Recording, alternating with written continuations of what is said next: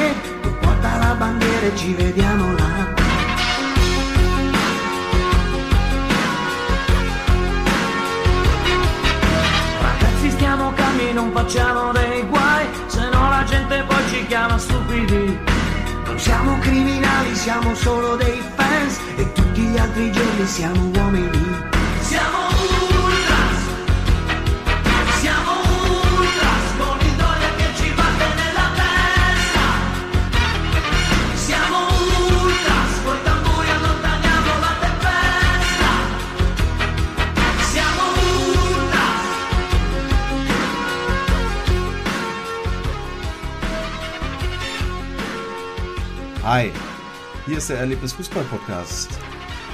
Ach, da geht einem doch wirklich das Herz auf. Ähm, wer bei diesem wunderbaren Song eben genau hingehört hat, der weiß eigentlich auch schon, es dreht sich in dieser Folge um Sampdoria. Genauer gesagt um die legendären Ultras Tito. Und damit begrüße ich euch zur ersten Folge des Erlebnis Fußball Podcasts, die ja streng genommen bereits die zweite ist. Denn wir hatten vor wenigen Wochen schon eine Art Pilotsendung, ihr habt es vielleicht mitbekommen.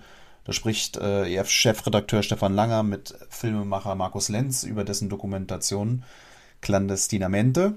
Das wiederum ist ein Film über Graffiti in Neapel und die neapolitanische Lebensweise. Ähm, der Film ging in den vergangenen Wochen auch quer durch Deutschland auf Tour.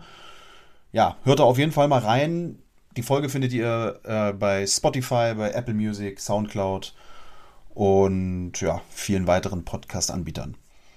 Ja, und nun also zur Folge 1. Es sei kurz vorweggenommen, die haben wir bereits im Sommer produziert, nämlich rund um Ausgabe 84 von Erlebnis Fußball mit dem Ultras Tito Special. Ja, und ähm, aus verschiedenen Gründen mussten wir die Veröffentlichung dieser Podcast-Folge eben nochmal verschieben. Die ist also zugegeben nicht mehr ganz so frisch, aber eben sehr hörenswert, wie ich finde, und ähm, für euch jetzt eben auch verfügbar. Folge 2 des EF-Podcasts lässt dann aber auch nicht mehr lange auf sich warten, denn wie ihr ganz bestimmt mitbekommen habt, ist die Doppelausgabe 85-86 der Erlebnis Fußball seit kurzem ja erhältlich. Und wir blicken dann also in Folge 2 auf die aktuelle Ausgabe, die, ja, was die Seitenanzahl angeht, sicher rekordverdächtig ist. Titel ist ja das Interview mit der Blue Generation und auch da werde ich mit Stefan ein wenig hinter die Kulissen dieser besagten Doppelausgabe blicken. Nun aber rein in Folge 1. Ich wünsche euch viel Spaß dabei. Der Erlebnis Fußball Podcast, Folge 1, kurz der EF Podcast. Ja, ein relativ unspektakulärer Name erstmal. Ähm, wenn euch da noch etwas Kreatives zu einfällt, dann äh, schreibt mir gerne podcast at erlebnis-fußball.de. Ja, die erste Folge des ähm, Erlebnis Fußball Podcasts. Ich bin Stefan, Vielleicht kennen mich ein paar Leute von euch ähm, vom groben Schnitzer, Fanzine aus Bremen. Und ähm, ja, in den letzten zwei Jahren auch durchaus mal beim Pappenheimer Podcast ähm, zu hören gewesen. Was haben wir vor mit ähm, dem Erlebnis Fußball Podcast? Es ist sicherlich jetzt nicht der klassische Laber-Podcast. Wir wollen Hintergrundinfos liefern zu ausgewählten Themen aus den Szenen und natürlich auch zur neuen Erlebnis Fußball-Ausgabe. Ja, und wir wollen in dieser ersten Ausgabe auch eben über eine der wichtigsten und ähm, vielleicht sogar eine der respektiertesten, wenn nicht die respektierteste Kurve Italiens sprechen. Dazu dann gleich noch ein bisschen mehr. Wir werfen außerdem einen Blick auf das neue Versammlungsgesetz in Nordrhein-Westfalen und wir sprechen über den möglichen Stadionausbau der Salzburger Austria. Und wenn ich von wir spreche, die ganze Zeit. Dann meine ich damit nämlich nicht nur mich, sondern eben auch mein Gesprächspartner in dieser Sendung. Das ist äh, der Chefredakteur von Erlebnisfußball, Stefan Langer. Grüß dich, Stefan. Hallo Stefan. Wie geht's dir? Gut.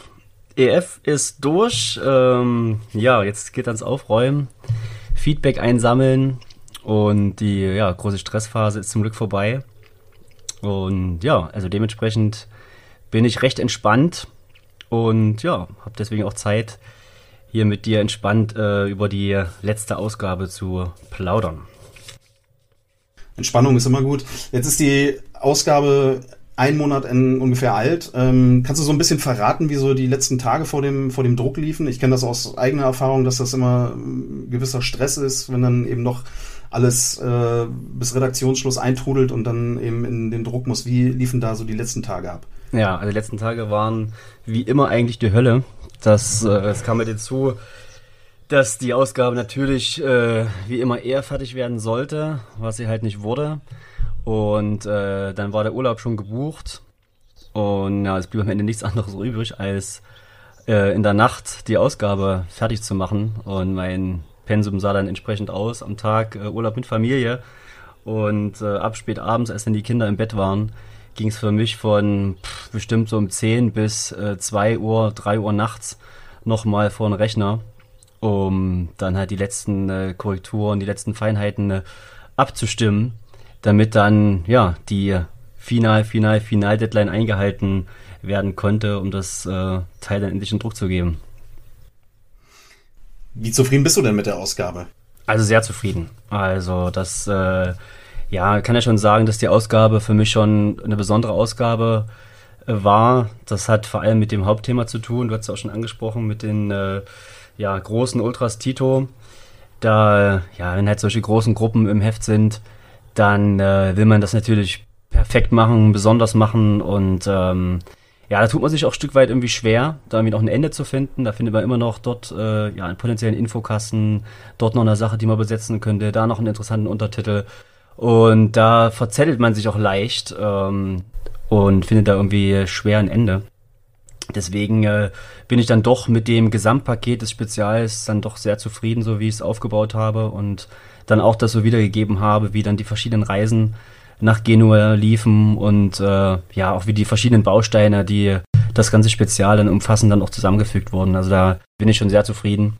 Und das Feedback, das bestätigt mich auf jeden Fall. Also da kann ich schon sagen, dass, äh, dass das Heft bis jetzt sehr gut ankam. Das ist doch schön zu hören. Ist das Feedback dann, dann äh, immer auf direktem Wege per per E-Mail oder wie muss man sich das vorstellen? Also, ähm, kommt das aus allen Richtungen bei dir an oder sind das dann immer einzelne Kontakte? Ja, also verschieden. Also es äh, gibt natürlich viele persönliche Kontakte, mit denen man telefoniert oder Kontakte, die, äh, die einem ja, per E-Mail schreiben, per Messenger schreiben oder unbekannte Leute, Leser, die Feedback äh, an die bekannte E-Mail halt absenden. Also ganz, ganz verschieden. Und das, ähm, ja, also kann man sagen, kam aus allen, aus allen Ecken. Jetzt letztens ein Feedback ähm, erreichte mich von, hier, von einer Person, die Anfang der 90er mit den Ultras Tito unterwegs war, die auch mit in Wembley beim Landesmeisterfinale 1992 gegen den FC Barcelona mit im Stadion war und schickte mir Fotos, noch die Eintrittskarte von, von damals und äh, hat sich auch bedankt, äh, nochmal bedankt für die Aufarbeitung und dass da viele Infos dabei waren, die er noch nicht wusste und hat dann auch für seinen, äh, ja, seinen Bekannten aus Italien, mit dem er immer noch Kontakt pflegt, dann gleich noch ein Heft äh, an der Bahnhofsbuchhandlung besorgt, um das ihm zu schicken alles schon cool. Also wenn man dann sowas hört, dass das die Leute ja einfach so doch so bewegt und auch äh, mitnimmt, ist eigentlich das dann schon erreicht, was man irgendwie mit dem Heft äh, wollte. Na, das äh, ging halt weiter, auch gerade die emotionale Komponente ist bei dem Heft auch ein Stück weit besondere durch die äh, traurige Sache mit dem ja, Capo der Ultrastitum in dem Back, ähm, dass wir gleich noch zu sprechen kommen werden. Da kam auch äh, Feedback äh, von Leuten, die ihn gekannt haben, die sich auch bedankt haben für ja, die Aufarbeitung, dass wir uns da die Mühe gemacht haben, nochmal fast zwei Stunden Interview mit ihm, ja, aufwendig zu transkribieren und zu übersetzen und dann eben abzudrucken. Ähm, das hat äh, nicht wenigen Leuten viel bedeutet. Hm.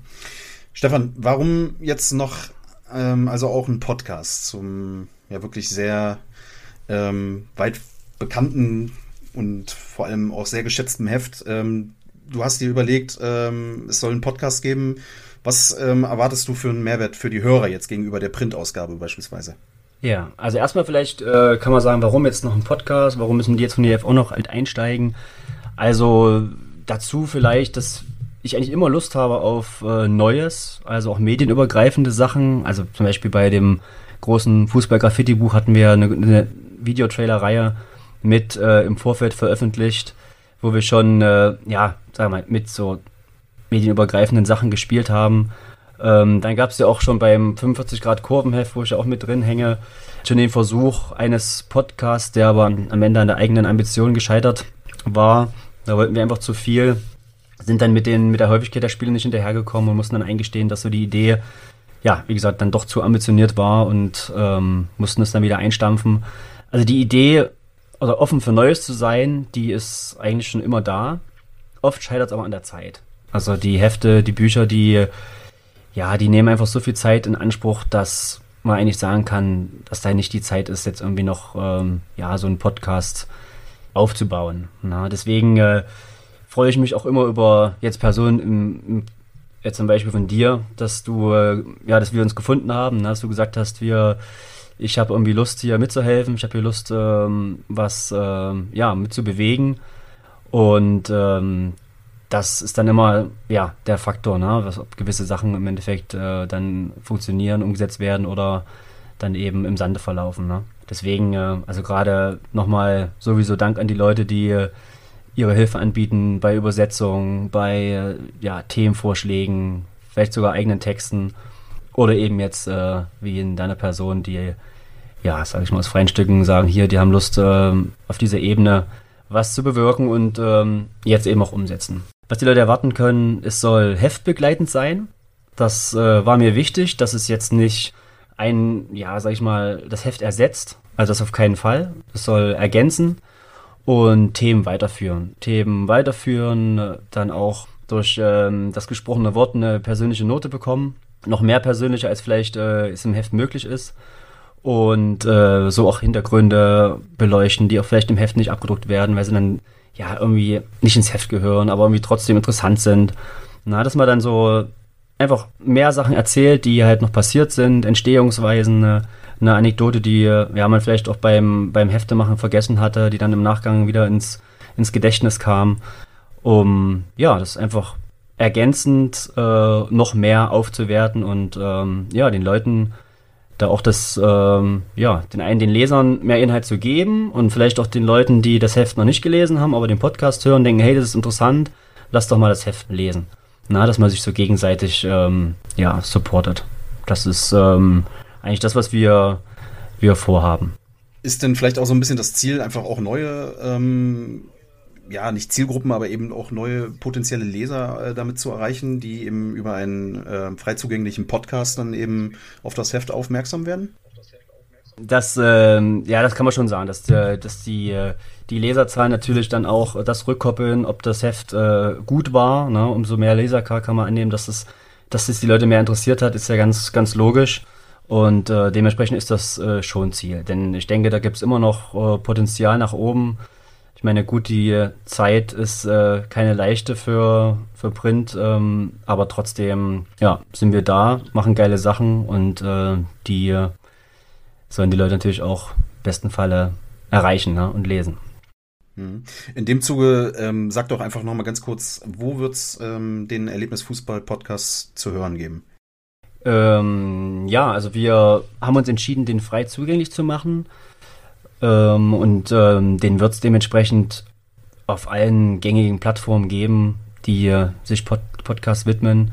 Soundcloud, Spotify und ähm, ja, dementsprechend auch auf unserer Website wird es da eine Verlinkung dann geben. Also ich denke, jeder, der den sucht, wird ihn auch finden.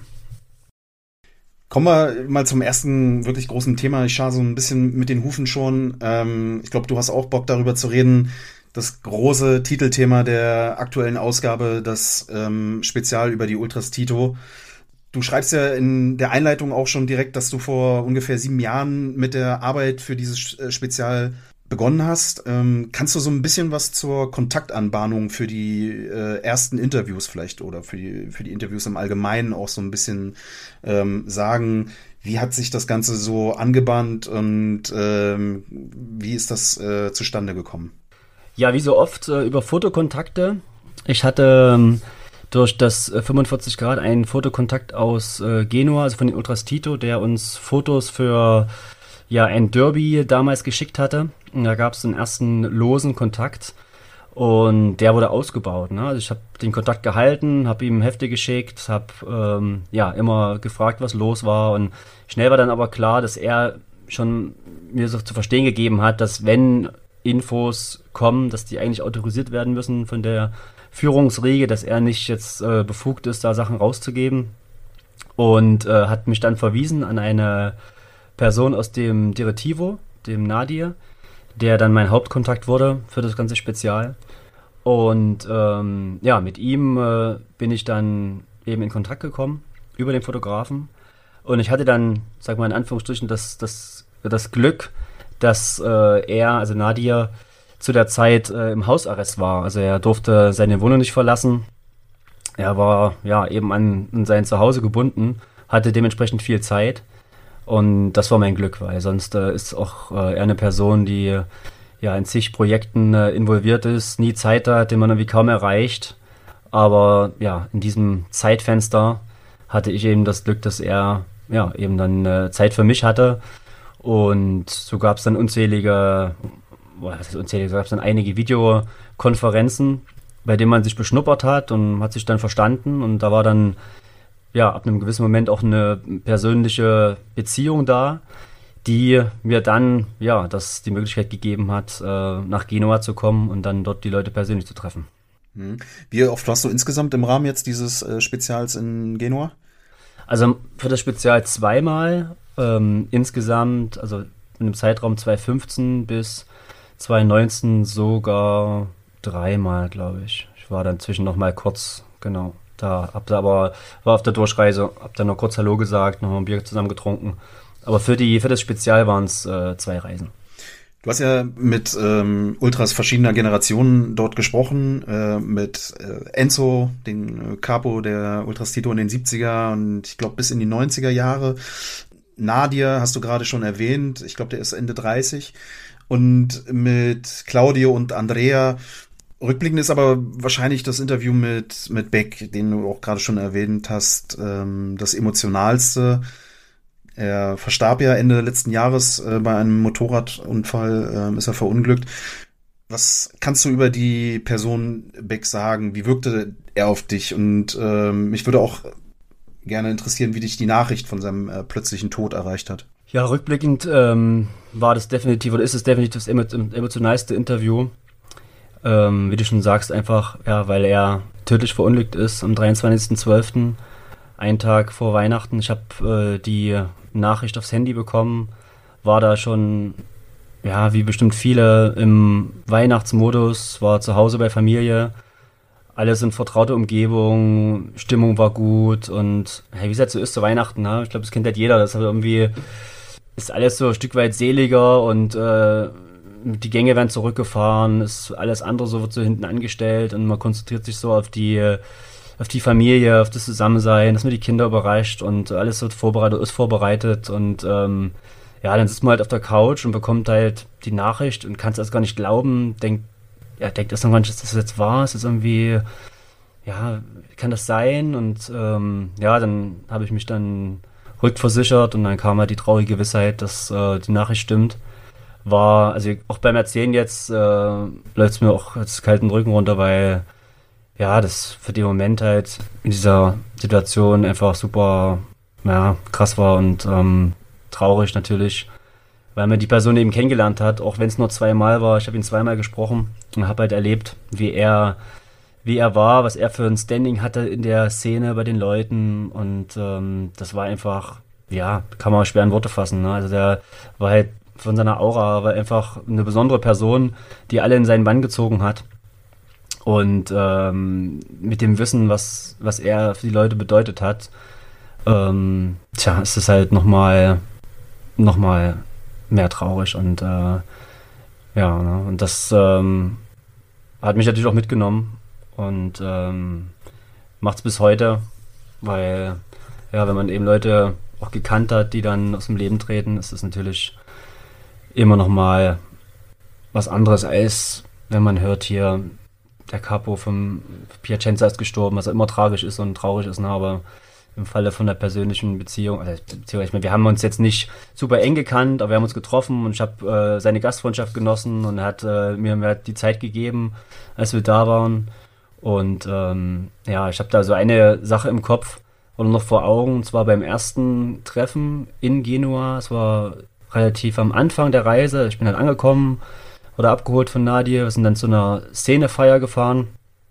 Und ähm, drin wummerten die Bässe. Und ich äh, ja, wollte halt mit ihm unbedingt sprechen, habe dann gleich das Aufnahmegerät angemacht. Und er hat dann gesagt, komm, wir gehen raus, wir quatschen draußen. Und dann standen wir vor diesem Club ähm, und haben halt angefangen zu sprechen, Nadia hat übersetzt und die Autos fuhren vorbei und waren viele Störgeräusche und also mal so die Grundvoraussetzungen waren halt wirklich sehr bescheiden und am Ende konnte man es auch nicht verwenden, weil wir ständig unterbrochen wurden, weil Leute ankamen und ihn geherzt haben und umarmt haben und bis ich dann später erfahren habe, dass er wenige Tage davor ein langjähriges Stadionverbot ausgesprochen bekam, weil er einen Spieler geohrfeigt hatte, der ihm äh, gegenüber respektlos aufgetreten ist. Ne? Die waren da beim Training und äh, die Mannschaft spielt immer wieder scheiße, muss wohl dann äh, dementsprechend harte Worte gefallen sein und der Spieler hat sich dann, ja, wahrscheinlich herablassend geäußert und daraufhin hat er ihm eine Ohrfeige gegeben.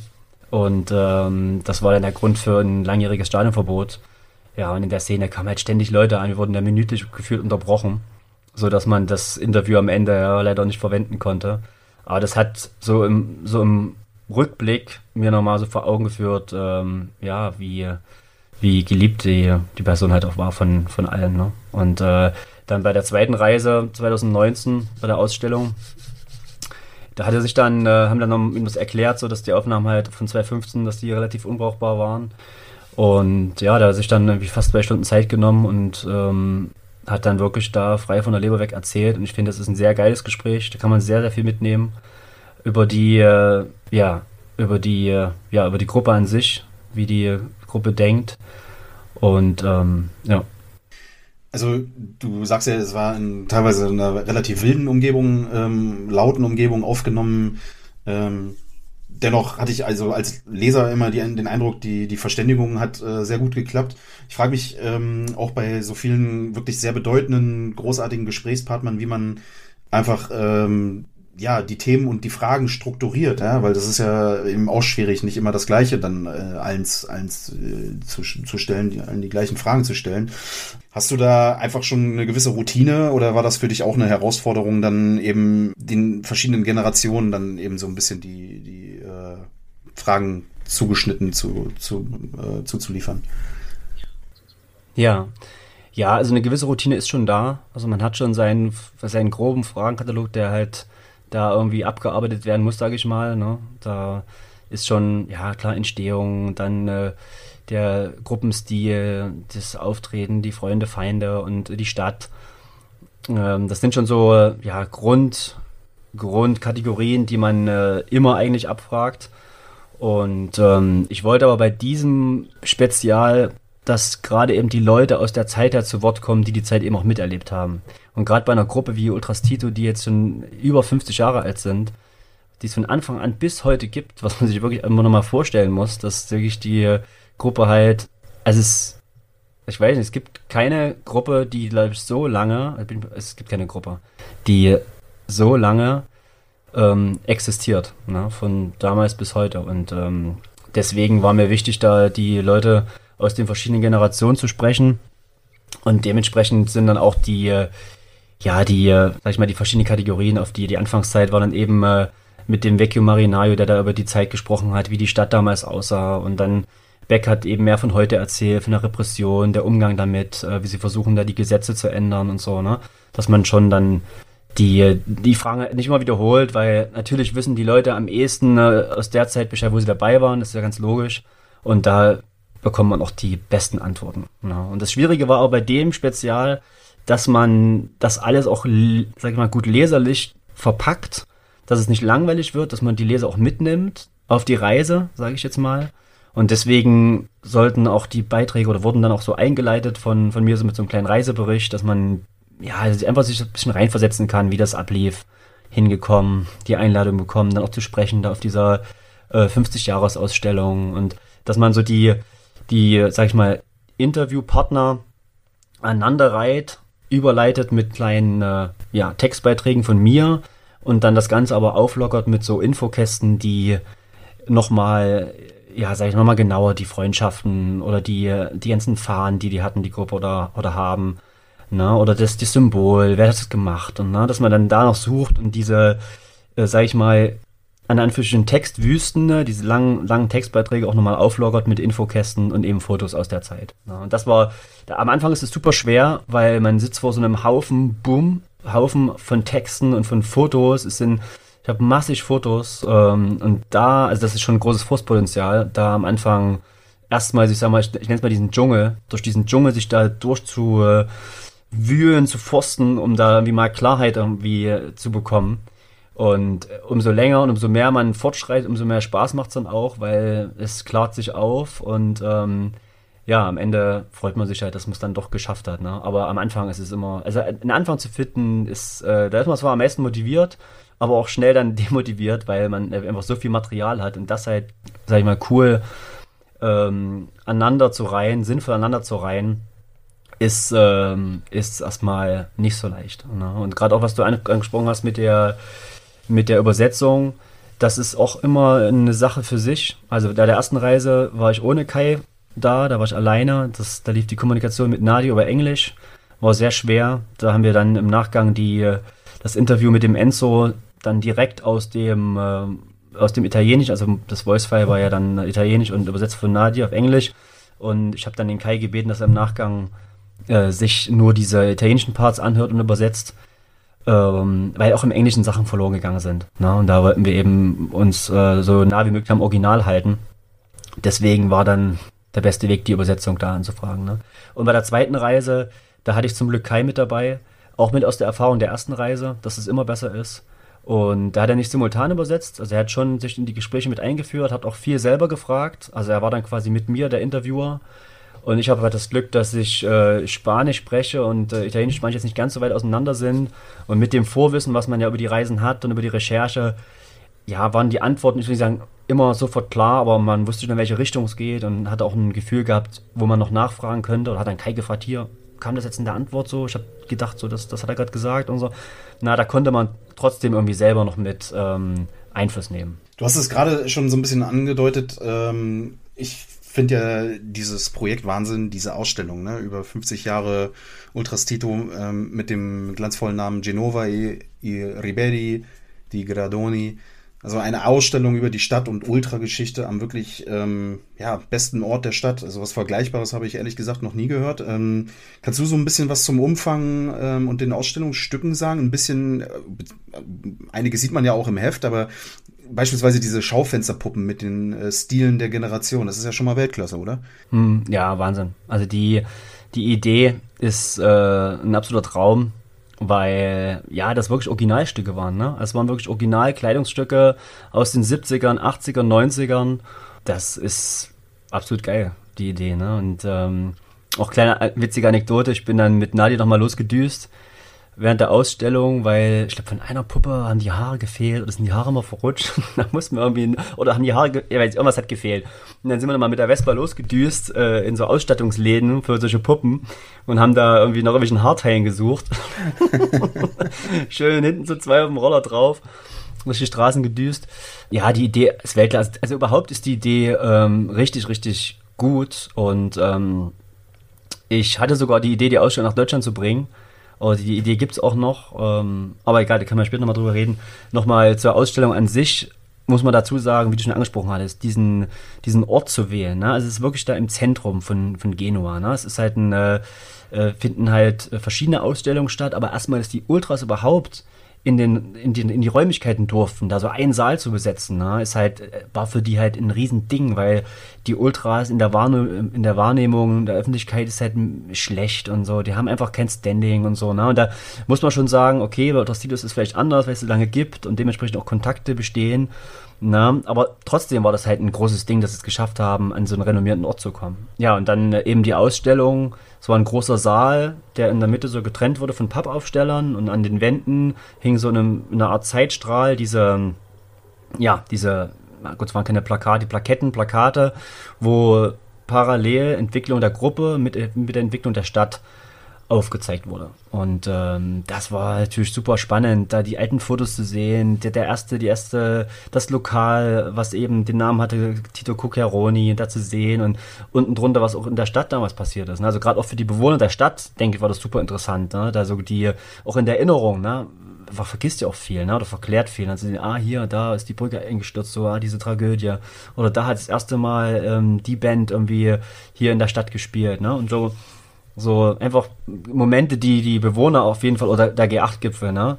Äh, so die, die ja, einfach Genua beeinflusst haben. Und ähm, das war aufgezeigt. Ne? Dann gab es halt Schaukästen, da waren die, die, die Fahnen waren da als Grafiken dargestellt, also eben wichtige Fahnen, die die Gruppe hatte. Das war übrigens dann auch der Aufhänger, wo ich dann sofort gesagt habe, hier, ich muss dazu mehr machen. Also wenn die Leute wissen, ab wann es die Fahne gab und bis wann, dann äh, muss man das auch niederschreiben. Und das fand ich auch so beeindruckend, dass, dass die, äh, dass zwei Fahnen äh, mit in das, in das Grab von verstorbenen Mitgliedern äh, gegeben wurden. Also das fand ich krass. Also da habe ich das, das habe ich auch noch nie vorher gehört gehabt, dass, dass äh, ja, Ultras ihre Hauptfahne in das Grab von einem äh, Mitglied geben. Ne? Und das, das musst du aufschreiben, das musst du den Leuten irgendwie zugänglich machen. Ne? Und da hatte ich eben das Glück, dass die Leute sich äh, für die Ausstellung viel mit dem Thema beschäftigt hatten, dass das dementsprechend noch wussten. Und äh, da habe ich dann gleich, zack, Tonbandgerät an, alles gleich einsprechen lassen und im Nachgang dann verschriftlicht. Ne? Und dann gab es noch äh, ein, Video, was abgelaufen ist, wo verschiedene Generationen, also Enzo und Beck, ähm, haben da unter anderem gesprochen über ja, die Entwicklung der Gruppe. Das gibt es auch noch. Das ist ein, äh, ein, ein, Film gewesen, der parallel ablief. Genau. Und das, ähm, ja, und die Ausstellung war dann öffentlich, äh, wurde auch bewacht von den Ultras. Die waren eigentlich ständig präsent davor, haben da aufgepasst, dass da kein Mist gemacht wird. Und ja, auf der Reise war das so immer mein Hauptanlaufpunkt. Ne? Ich bin dann bei der zweiten Reise immer mit dorthin, habe dann mit den Leuten dort gequatscht oder mir das irgendwie zehnmal angeguckt, weil ich immer wieder angucken wollte, weil ich es echt so geil fand. Und ja, die Interviews, also gerade mit Beck, die fand auch da in einem, in einem Nachbarraum da von der Ausstellung statt. Also Leute, googelt mal, wenn ihr äh, die Zeit habt, den Palazzo Ducale, das war einfach, ähm, oder ist immer noch der, der Ausstellungsort in Genua. Das ist ähm, also das, das kulturelle Zentrum, der ehemalige ähm, Dogenpalast der Stadt. Also nicht irgendwie ein klappriger Hinterhof, sondern eben so mit das beste Gebäude der Stadt und dort eben eine Ultras-Ausstellung. Ähm, das ist wirklich einzigartig in meinen Augen. Ja, und dann gab es 2019 äh, die Einladung zu genau dieser Ausstellung ähm, für dich, wo ich auch, einfach nur wow äh, gesagt habe, als ich das gelesen habe. Ähm, kannst du so ein bisschen einfach auch erzählen, worüber du dann in äh, deinem Vortrag da in Genua ähm, erzählt hast und welches Feedback es da, da gab? Ja, also erstmal muss ich die Einladung, als die kam, ich bin aus allen Wolken gefallen. Ich dachte hier, es kann da nicht die Möglichkeit sein, so ein Ritterschlag, puff, jetzt äh, soll ich da vor der Gruppe äh, sprechen. Ähm, natürlich sofort zugesagt, super geehrt gefühlt. Und ja, also ich habe äh, über die Wahrnehmung der deutschen Szene auf die Italien also der italienischen gesprochen, habe äh, erzählt, wie, wie viel Einfluss ähm, Italien für, für uns äh, Deutsche hatte. Und ähm, ja, also war schon klar, irgendwie auch persönlich, so wie ich halt äh, zu dem Ganzen stehe, wie ich dazugekommen bin, was ich halt mache. Und ähm, dann eben die Wahrnehmung der Deutschen auf die Italiener. Das waren so die, äh, das Haupt, ähm, der Hauptinhalt der Rede. Ne? Und da gab es noch zwei, drei Nachfragen. Und ja, es war jetzt keine Riesennummer. Es waren vielleicht so am Ende ja, 15 Minuten, die ich da gesprochen habe, als ich da auf dem Podium war. Aber war natürlich eine ja, krasse Sache, auf jeden Fall. Und das Gute war auch an der Sache, dass ich dementsprechend bekannt war. Mein Gesicht äh, war dann allen wichtigen äh, Ultras, die äh, ja in der bei der Eröffnung, der, also die Rede, muss ich sagen, die das war die Eröffnungsveranstaltung, war das, wo ich gesprochen habe. Da haben dann dementsprechend auch äh, Beck, Nadir und die äh, alle wichtigen Leute vorne auf dem Podium gesprochen und ähm, weil ich dann eben auch mit oben war, war das dann so, war, war das wie so der Türöffner ne, für alle Gespräche im Endeffekt, die man haben wollte. Na, die Leute kannten mein Gesicht und dann war so, danach war die Veran also die Eröffnung war dann so, war dann durch und dann war quasi der, die Ausstellung eröffnet.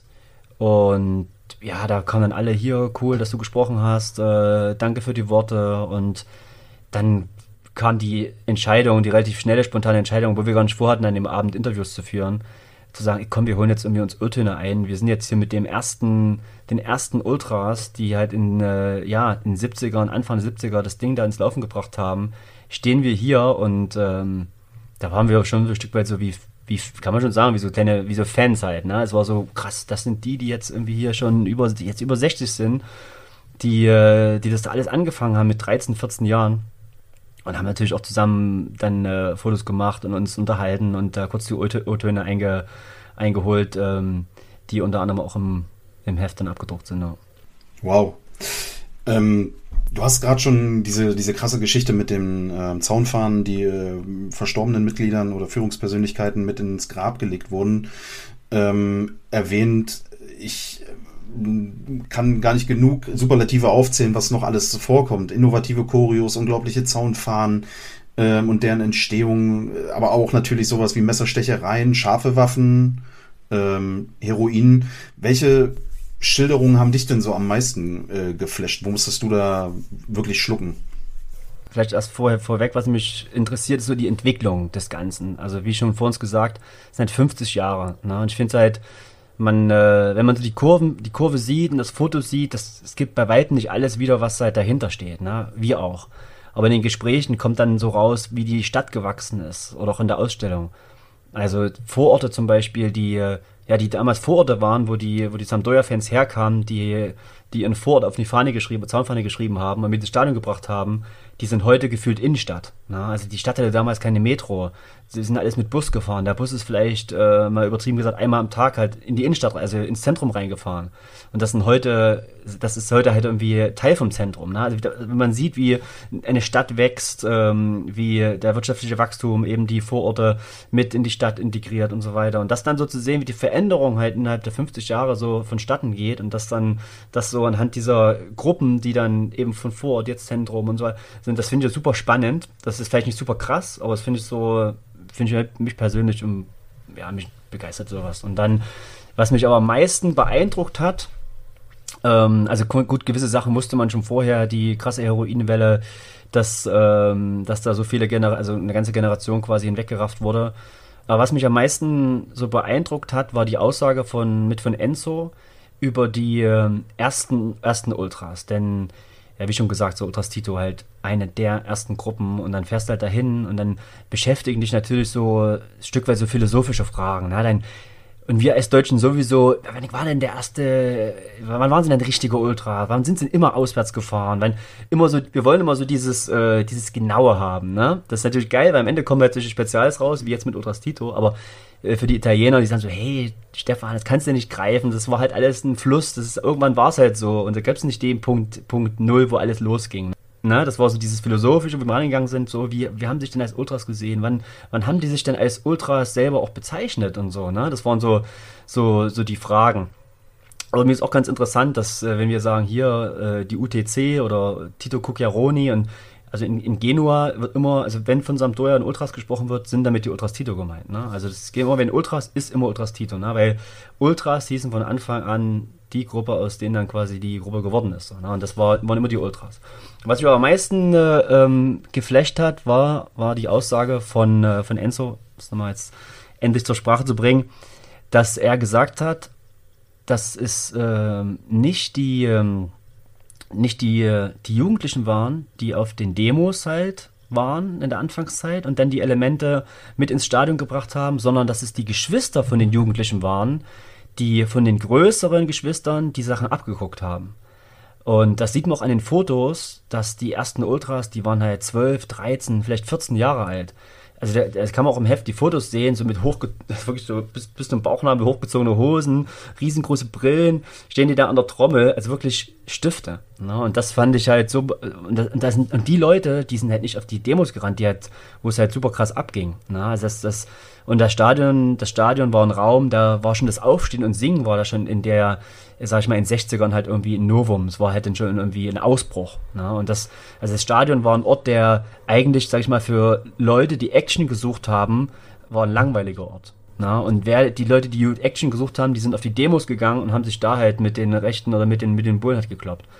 Und das ist halt in der Meinung, die, sag mal, die halt eine gängige, ich sag mal, Wikipedia-Meinung, ne, ähm, die halt eigentlich, so, sag mal, so nach, nach Enzo halt dann nicht 100% korrekt ist, ne? Oder zumindest nicht ausschließlich aus, vielleicht gab es da auch mal jemanden, der aus der, sag ich mal, Demo-Szene dann noch mit zum Fußball gegangen ist, ne? Aber dass die Mehrheit eigentlich die, die Jüngeren waren, die, die Kids, die da sich so sicher die Elemente abgeschaut haben, aber eben gar nicht so die Leute waren, die auch auf den Demos halt mitgerannt sind, ne? sondern die sich dann ihren eigenen Raum im Stadion genommen haben.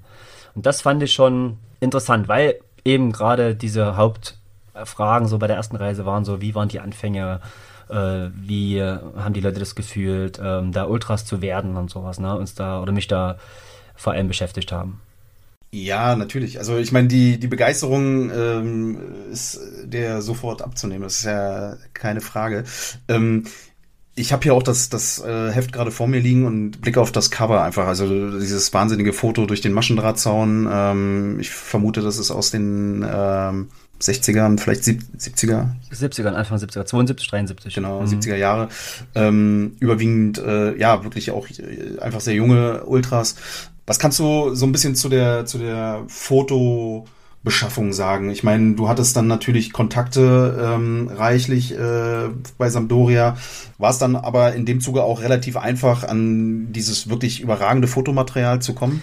Ähm, ja, schon. Ähm, also zum einen haben wir auch selber bei Erlebnis Fußball ein großes Fotoarchiv. Ähm, und dazu kam ja eigentlich nochmal ein komplett neues Archiv mit Fotos von Ultras Tito. Da sind gefühlte, pff, keine Ahnung, 3, 4, 500 Fotos drin, ähm, wo auch wiederum eine schwere Auswahl getroffen werden musste. Also Material ist da immer noch reichlich vorhanden. Und ähm, ja, also die Fotos haben, also habe ich bekommen. Das ähm, war auch ganz witzig, weil ich war auch bei, ähm, nicht bei, ich war auch im, im Lokal der Gruppe und ähm, ja, bin halt so reingelaufen und erstmal nur mit offenem Mund da gestanden, weil da der erste Schal mit an der Wand hing und die, das erste T-Shirt, ähm, also die Sachen so, ne, also eingerahmt und stehst erstmal davor mit offenem Mund.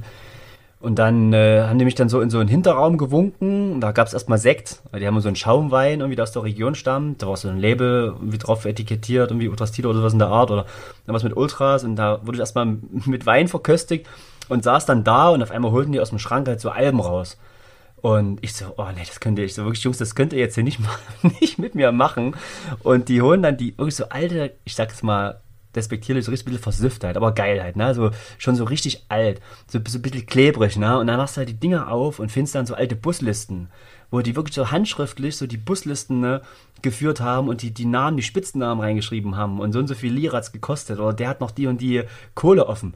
Und das ist, das ist, da bist du wie in so einem Film drin. Das ist wie so, buff, auf einmal bist du so in einer anderen Welt, da fühlst du dich irgendwie ein Stück weit in die 60er, 70er, sagen wir 70er, 80er versetzt, wie die da irgendwie handschriftlich auf vergilbtem Papier äh, ihr, ihren Spitzennamen reingeschrieben haben, ne? Hammer. Oder die alten Auf, die alten Auf, weißt du, die alten Aufkleber, so die, so die, so geile, geile Motive. So, so was ist die, wie das Material aus den 80ern, ist ja wirklich viel Geiles dabei, ne? Also die Köpfe und so diese, so an Heavy Metal angelegte Schriftarten und so, ne? Und irgendwie, das war einfach ein Traum. Ne? Ich saß dann da, habe jetzt alles durchgeblättert, alte Zeitungsartikel, alte Fotos und, und habe dann auch auf einem Foto, was auch äh, groß im Heft abgedruckt ist, äh, ich blätter gleich mal, das ist bei Nadia, ich glaube, das ist der Abschluss, äh, nicht, nicht Nadia, sorry, äh, der Abschluss von dem Enzo-Interview, Seite, äh, Seite 23. Da ist das halt ganz groß abgedruckt. Ähm, da steht Enzo, mit dem ich halt davor gesprochen hatte, ähm, in jungen Jahren halt mit voller Pracht, äh, da in der Mitte der Kurve und schaut aufs Spielfeld. Und ich dann so, das sieht, das sieht aus wie Enzo, das ist doch. Ja, und ich so, ja, ja, das ist der Enzo und so, ne? Und das ist natürlich geil, ne? wenn du dann irgendwie Leute siehst, mit denen du da gesprochen hast, die jetzt keine Ahnung, 50, äh, 60 Jahre alt sind und die dann da in äh, Mitte 20 da in ihrer Blüte, ihrer Ultra-Schaffenszeit dann irgendwie da in der, in der Kurve siehst auf dem Foto, ne? Und da hat dann, hat's dann wirklich so Klick gemacht, ne? Da kam dann so eins und eins zusammen und, ähm, und dann äh, stand auch so ein alter, ich sag mal, ein alter Intel Pentium-Rechner rum, den wir dann mühselig hochgefahren haben. Und da waren dann wirklich da Archive von Anfang bis, ich glaube, 2010 drauf oder 12. Und da habe ich dann gefragt, na hier, ist es okay, wenn ich mir das fürs Interview nehme? Und dann habe ich natürlich zugeschlagen, ne? Stick rein, zack, dann die Fotos drüber gespielt. Und da war natürlich dann das Material eben dabei, was eben dann auch im Heft abgedruckt wurde. Also, ja, also wirklich das mit dem, mit dem Lokal, das war auch nochmal so ein, ja, kleines, kleines Träumchen. Ich wollte auch, ich wollte auch Fotos von dem Lokal abdrucken, um das nochmal mehr zu verdeutlichen.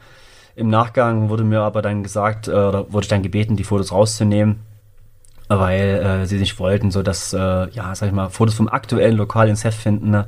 wollen das eben den jüngeren Leuten nicht vormachen, dass sie auf Instagram oder irgendwie auf ihren, frag mich was in ihrem Status da Fotos äh, von der Szene irgendwie veröffentlichen. Und ähm, ja, habe ich dann ein Foto, ein altes Foto genommen aus den 70ern. Natürlich voll okay. No. Absolut. Aber wirklich so viel Material, einfach auch so gute Gespräche. Ähm, mal Hand aufs Herz, gab es da nicht irgendwie auch die Überlegung, direkt ein Buch daraus zu machen? jein, jein. Also, ich bin ja immer offen für große Projekte und äh, aufwendige Sachen. Bei dem muss ich aber sagen, ich war froh, als es fertig war, weil es ja eben dann doch so lange gedauert hat, bis es dann, äh, ja, bis sag ich mal, von der ersten Reise oder von der ersten Kontaktaufnahme, erste Reise bis ja, bis zur Veröffentlichung. Und es war schon ein Rucksack, den man immer mit sich rumgetragen hat, der irgendwann nochmal ja, abgelegt werden wollte. Und ähm, ja, man ist halt auch ein Stück weit in der Bringeschuld den Leuten gegenüber, denen man das Interview gegeben hat, die dann nachfragen. Ne? Und dann äh, einem selbst. Ähm, irgendwann will man auch mal ein Ende finden. Und ähm, ja, das wollte ich irgendwie machen oder haben, das Ende. Und ähm, ja, ich glaube, ein, Buch, da ja, ich bin ja auch so ein Perfektionist und will dann immer noch mehr und dann wäre ich nochmal hingefahren und dann hätte mich, glaube ich, auch die Italiener blöd angeguckt und gesagt, ey, was willst du jetzt nochmal hier und äh, mach doch was draus und ähm, ja, ich sag mal so, sag niemals nie. Ich habe hoffentlich noch lange Feuer für das Ganze und äh, das Material ist da. Also es gibt ja sogar noch diese, dieses erste Interview auch mit Beck, äh, wo man vielleicht auch noch Aussagen rausnehmen könnte. Und ähm, es ist auf jeden Fall auch nicht alles erzählt. Es gibt da immer noch Sachen, die man, äh, ja klar, schreiben könnte. Aber ich sag mal so, mit äh, der EF, die auch fast einem Buch, einem kleinen Büchlein gleichkommt, ist ja schon ein erstes kleines Buch da. Das kann man, das kann man wohl sagen. Du hast ähm, ja am Ende dieses wirklich großen äh, Spezials ist auch kurz angekündigt. Du wolltest diese Ausgabe mit den Ultras Tito Bucchiaroni unbedingt erst dann veröffentlichen, wenn es in den äh, Stadien ähm, wieder eine Vollauslastung gibt. Die ist nun seit ein paar Wochen ja wieder da. Ähm, kannst du das noch so ein bisschen ausführen, was, was so der Hintergedanke war und was, was sich da so bewegt hat? Ja, ich bin schon so ein kleiner Fußballromantiker. Also Eintrittskarten sollten sein und so alles, was so dazu auch zum Stadionbesuch gehört. Und gut, ich bin jetzt kein Programmheftsammler, aber ja, für mich gehören einfach Fanzines ähm, zum, ja, zu Ultras dazu. Und vor allen Dingen auch ins Stadion, zu dem ganzen äh, Spieltag. Ähm, sicher ist das immer auch ein Stück weit eine Idealvorstellung und äh, so klar, weil man selber macht das und wünscht sich, dass die Leute darüber reden, dass die Leute ja sich das Heft holen. Und ähm, ja, für mich, wie gesagt, gehört Fanzines, das EF äh, und solche Publikationen einfach ins Stadion und auch mit einfach die Präsenz zu bekommen und auch mit die, äh, ja, die Wertschätzung, dass man auch merkt, okay, die Gruppen, die legen es aus die Gruppen haben es äh, an ihren Ständen, was ja dann auch immer eigentlich bedeutet, dass äh, den Gruppen das Stück weit äh, äh eine Bedeutung, äh, eine Bedeutung oder eine Bedeutung für die Gruppen hat, ähm, das Heft halt bei sich auszulegen, weil da sehr viel Mühe drin steckt und wir auch eine Botschaft definitiv haben. Ja, deswegen war für mich eigentlich klar, dass so ein prominentes Thema, was, was man, ja, ich sag mal so, Ultras Tito im Interview zu haben, pff, da geht echt wenig drüber und ähm, das wollte ich nicht so, ich sag jetzt mal, unter den Tisch gekehrt wissen. Das wollte ich schon mit einer, ja, mit einer, ja, schon irgendwie maximalen Präsenz, dass die Leute das sehen, dass es da im Stadion das Heft gibt, dass es das bei uns gibt, dass es da auch im Bahnhof ausliegt, ne, dass man ja dementsprechend äh, große, einen großen Leserkreis irgendwie am Ende ähm, dafür erhält, weil es das einfach wert ist, weil es einfach super gut ist und ähm, ja, man das einfach lesen sollte als äh, Ultra, der sich äh, ja für seine Szene interessiert und ähm, wissen will, wo das Ganze herkommt und wie sich das entwickelt hat. Das war eigentlich der Grund zu sagen, hey, wir machen das jetzt, äh, wir bringen es erst raus, wenn die Steine wieder offen sind und die Möglichkeit da ist. die, dass die Gruppen die Hefte auslegen können bei sich an den Ständen. Ja, kurze Nachfrage nochmal äh, zu, den, zu den Postern, die es in Ausgabe 84 für die Abonnenten und Einzelbesteller gab. Kannst du da was zu den Motiven ähm, sagen? Also das Motiv, was auch das Cover ziert, das ja, hat mich sofort in Bann gezogen, das ist ja auch schon angesprochen, die Szene, wie die da durch diesen Drahtzaun oder diesen Zaun da durchschauen, direkt in die Kamera, die in ihren äh, ja, Kleidern von damals mit dem Barett und ähm, da einfach mega krasses Motiv, was auch für die Ausstellung benutzt wurde, auch als ähm, ja, Ankündigungsplakat für die Ausstellung. Das war mir, also an dem Moment, also dem Moment, als ich den, das, das Cover gesehen hatte, also das Foto gesehen hatte, war mir klar, das wird das Cover werden. Das war ähm, schon ab dem Moment klar, als ich das Foto gesehen hatte. Oft ist es ja eine schwierige Entscheidung, gerade das Cover, es wird oft gewechselt und äh, ist eigentlich so ein, so ein ja, vakanter Posten bis kurz vor Drucklegung. Aber in dem Fall war das bei mir sofort klar, nach erstem Entdecken, das Foto muss auf das Cover kommen. Deswegen, äh, ja, fiel die Entscheidung leicht, das auf diesen äh, einen Print zu nehmen. Und das äh, zweite Foto, was auf dem anderen Print ist, das ist die, äh, die zweite Blockfahne der Gruppe und äh, ist deswegen so bedeutend, weil ja die äh, Ultras Tito die erste Gruppe waren, die äh, Blockfahnen eingeführt haben. Und ähm, diese Blockfahne Say Grande Ultras ähm, wurde zum Derby das erste Mal aufgezogen und äh, auch mit dem, mit dem Spruch Say Grande äh, Ultras äh, damals auch neue Maßstäbe gesetzt hat. Auch weil die, glaube ich, noch größer war als die erste. Und ähm, ja, eben die erste oder mit die erste Blockfahne, die in einem italienischen Stadion gezeigt wurde. Es war, will nicht lügen, 83, glaube ich. 82, 83, Anfang 80er. Genau, deswegen äh, ist die Wahl auf die beiden äh, Motive gefallen.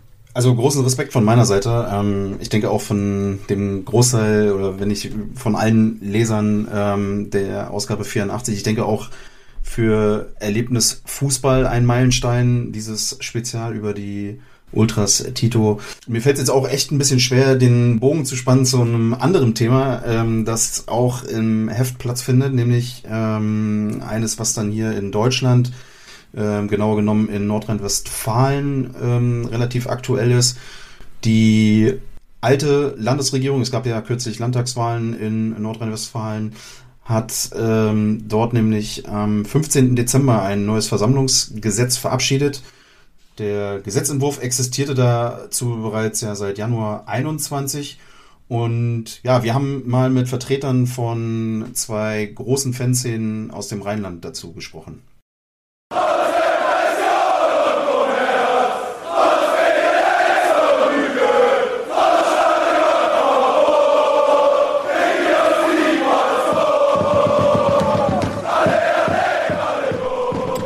Ja, in der neuen Ausgabe von Erlebnis Fußball ist unter anderem das äh, Versammlungsgesetz NRW ein großes Thema.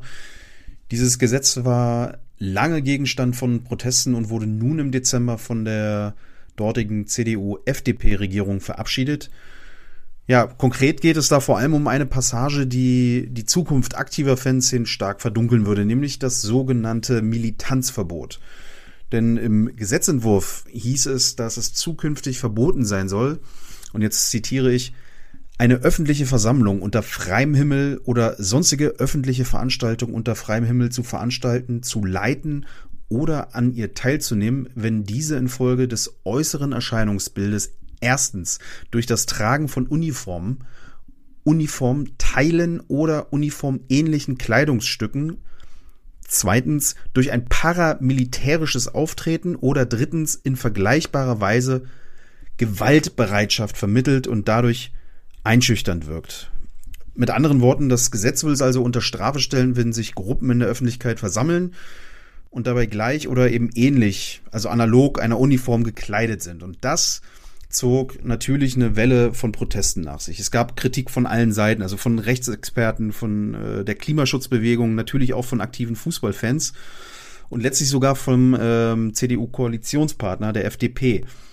das Ganze hat gefruchtet, denn am 8. Dezember stellte Innenminister Herbert Reul von der CDU dann tatsächlich eine entschärfte Version vor. Und dieser als Störungsverbot bezeichnete Passus wurde dahingehend geändert, dass Gegendemonstrationen davon ausgenommen sind. Der heftig umstrittene Begriff Militanzverbot, ich habe den ja gerade eben schon angesprochen, wurde komplett gestrichen und durch das Gewalt- und Einschüchterungsverbot ersetzt. Fußballfans und Berufsgruppen wie Pflegekräfte dürfen also weiterhin in ihren Outfits demonstrieren. Das ist zumindest die Hoffnung. Ja, bereits im Mai des letzten Jahres gab es dazu eine gemeinsame Stellungnahme. Da hatten sich die Fanhilfen geäußert, nämlich äh, die aus Dortmund, Düsseldorf, Mönchengladbach, Münster, Köln, Leverkusen und Gelsenkirchen. Wir wollen aber mal die aktuelle Stimmungslage einfangen und haben dazu bei Paul vom Kölschen Klüngel, das ist die Fanhilfe vom FC, nachgefragt, was nun denn vom verabschiedeten Gesetz zu halten ist. Ja, hallo Paul, wie bewertet ihr denn das neue Versammlungsgesetz jetzt? War die Streichung des Militanzverbots allenfalls eine kosmetische Korrektur? Ja, vorab ist es interessant zu verstehen, dass das Versammlungsgesetz seit 2006 länderrechtlich geregelt ist. Das bedeutet, dass es auch weiterhin ein bundesweites Versammlungsgesetz gibt. Es den jeweiligen Bundesländern darüber hinaus aber zusteht, auch ein eigenes Versammlungsgesetz zu entwerfen. Da geht es ganz simpel auch erstmal darum, Versammlungsfreiheiten zuzusichern, ist also von der Idee her was durchaus Positives. Jetzt haben vor geraumer Zeit in NRW CDU und FDP ein eigenes Versammlungsgesetz auf den Weg gebracht und das auch vor kurzem verabschiedet. Und das mit einer äh, wirklich marginalen Mehrheit, nämlich nur mit 100 zu 99 Stimmen. Wenn man dann auf unseren Protest gegen dieses Gesetz zurückblickt, ist das natürlich super ernüchternd, insbesondere weil wir da mit einem breiten gesellschaftlichen Bündnis am Start waren und landesweit demonstriert haben. Da waren wir als Fußballfans involviert, Gewerkschaften waren dabei, aber auch Organisationen wie Fridays for Future, Juristen oder migrantische Gruppen. Das Ganze war also super vielfältig. Ähm, wir als Fußballfans haben da verschiedene Dinge gemacht. Wir haben zum Beispiel gemeinsam mit den NRW-Fanhilfen und der Landesarbeitsgemeinschaft der Fanprojekte eine Stellungnahme erarbeitet, wo wir das Versammlungsgesetz kritisieren. Vereinzelt haben Szenen auch an Demonstrationen teilgenommen oder Spruchbänder im Stadion gezeigt. Wir haben Redebeiträge gehalten, interne Vorträge organisiert oder auch äh, offene Briefe an Landtagsabgeordnete verfasst. Wenn man also jetzt auf das Versammlungsgesetz als solches schaut, auch wenn das Militanzverbot korrigiert wurde, sind da inhaltlich noch ganz viele andere Dinge drin, die das Gesetz zu dem wohl autoritärsten und äh, antidemokratischsten Versammlungsgesetz der Bundesrepublik Deutschland machen. Da geht es dann vor allem um Drohnenüberwachung bei Versammlungen, es geht um verdeckte Aufnahmen, die weiterhin möglich sind, um Kontrollstellen, also Nacktzelte. Es geht um formalere Hürden für Anmelder einer Versammlung und auch die langfristige Speicherung von Ordnerdaten. Also da sind ganz viele Dinge inbegriffen, die deutlich machen, dass es sich bei diesem Gesetz nicht äh, um ein Gesetz handelt, das Versammlungsfreiheiten zusichert, sondern Versammlungen verhindert. Und das reiht sich ganz klar in einen rechtskonservativen Trend ein, dass nach dem Polizeigesetz nun durch das Versammlungsgesetz Teilnehmer bei Versammlungen, ob bei Demonstrationen oder beim Fußball, unter Generalverdacht gestellt werden und dass Bullen und Justiz immer mehr willkürliche Rechte bekommen und ein gesellschaftlicher Querschnitt, der hier am Start war und der demonstriert hat, völlig ignoriert wird. Was ich auch mehr als bezeichnend äh, fand, im Gesetzentwurf zum Militanzverbot wurde seitens äh, CDU, FDP die Ansammlung von Menschen im gleichen Outfit mit, ich zitiere, Verbände in der Weimarer Republik wie die SA, die SS und ihre Untergliederungen verglichen. Ähm, was sagt ihr eigentlich zu diesem historisch ja völlig unzulässigen Vergleich? Ja, da brauchen wir gar nicht drüber diskutieren. Das ist ein Vergleich, der ist mega drüber, der geht null klar. Ähm, ich muss aber auch sagen, dass mich das ehrlicherweise nicht überrascht, dass Politiker mit unfairen Mitteln spielen. Das wird uns ja als Fußballfans gerne nachgesagt, dass wir populistisch sind, dass wir polemisch sind, dass wir nur pöbeln können und uns keiner inhaltlichen Diskussion stellen. Das Versammlungsgesetz haben wir jetzt aber auf verschiedenen Ebenen inhaltlich aufgearbeitet. Ähm, außerdem haben wir laut und kreativ bei Demos äh, teilgenommen, wobei die Leute sich aber am Ende wieder das Maul zerreißen. Sind nicht solche peinlichen Vergleiche äh, wie in diesem Gesetz, sondern dass Fußballfans auf der Demo ein Schild hochhalten, wo drauf steht, Reut ist eins Pimmel. So, ich weiß nicht, ob das an der medialen Berichterstattung liegt. Klar ist aber, dass Politiker wie der Reul ganz klar Angst vor so unbequemen Bewegungen haben und uns versuchen, mit wirklich allen Mitteln mundtot zu machen. Ja, ähm, welche Konsequenzen zieht ihr jetzt aus äh, diesem Gesetz? Ähm, wie geht ihr da weiter vor? Also es gibt ja ein Bündnis, das äh, Versammlungsgesetz NRW Stoppen Bündnis. Das hat bereits angekündigt, Verfassungsbeschwerde einzureichen. Das finden wir ziemlich cool und hoffen, dass das auch so in die Tat umgesetzt wird. Ähm, ob und in welcher Form wir weitere Aktionen zum Versammlungsgesetz folgen lassen, möchte ich mir nicht anmaßen. Ich glaube, das ist ein relativ langwieriger Prozess, wo zum einen juristische Fachleute draufschauen müssen und zum anderen die Fanszenen auch für sich entscheiden müssen, wie sie damit umgehen. Klar ist aber auch, dass wir als Fanhilfe solche Entwicklungen weiterhin kritisch begleiten werden. So die gesamten Proteste gegen das Versammlungsgesetz haben auf alle Fälle gezeigt, was für eine Strahlkraft wir auch als Fußballfans haben. Als wir zum Beispiel die gemeinsame Stellungnahme aller NRW-Fanhilfen publik gemacht haben, gab es in einer Anhörung am nächsten Tag im Landtag kein anderes Thema als uns Fußballfans. Ich glaube, wir müssen uns hier und da auch mehr unserer gesellschaftlichen Tragweite bewusst werden. Fußballfans kommen aus allen gesellschaftlichen Milieus. Wir kennen überall Leute und überall sind wir bekannt.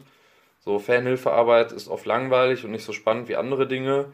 Wir müssen uns aber auch vor Augen führen, dass solche reaktionären Gesetze den schleichenden Tod für uns als Fanszenen bedeuten können.